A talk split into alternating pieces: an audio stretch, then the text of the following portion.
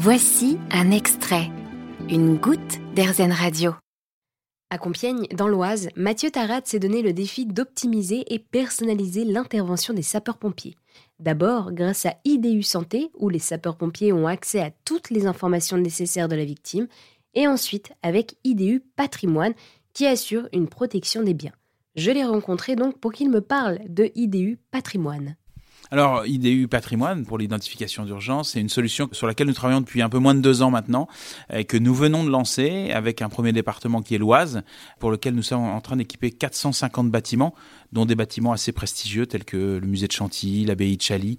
Nous sommes aussi en train d'équiper euh, de très beaux monuments cultuels de la ville de Beauvais, avec le soutien euh, de tous ces acteurs auprès du ministère de la Culture. Bah, pourquoi nous avons lancé ça? Parce qu'aujourd'hui, je vais vous donner un chiffre, dans l'Oise, nous avons 750 églises. Il existe 10 plans répertoriés chez les sapeurs-pompiers. Les 740 autres, s'il y a un incendie, s'il y a des dégâts, une inondation, les pompiers ne savent pas ce qu'il faut sauver en priorité. Et pourtant, dans nos églises, dans nos musées, il y a des joyaux.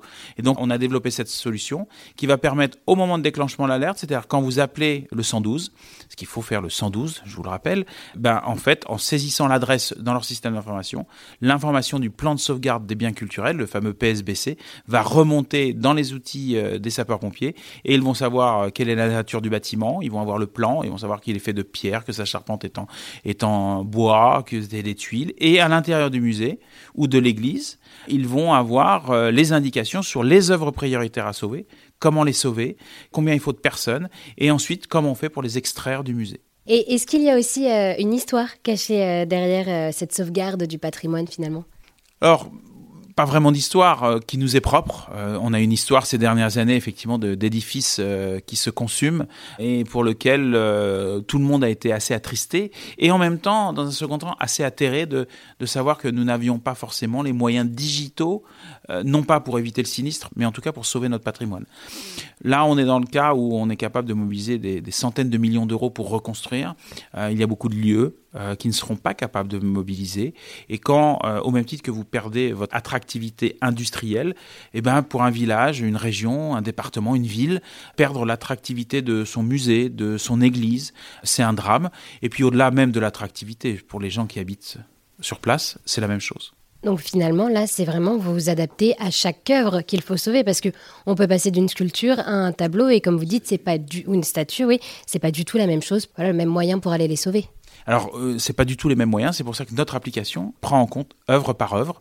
On suit un schéma qui existe déjà, qui a été édité par le ministère de la Culture, mais sous format papier, qui s'appelle le PSBC, le plan de sauvegarde des biens culturels, que nous avons complètement digitalisé et qu'on a rendu accessible à l'ensemble des acteurs de la culture. Donc aujourd'hui, n'importe qui, d'une petite commune et de gens qui ne sont pas férus d'informatique, on a un outil sur une tablette sur lequel ils vont suivre le schéma avec la localisation, la nature du bâtiment, le contenu et encore une fois les personnes à contacter en cas d'urgence.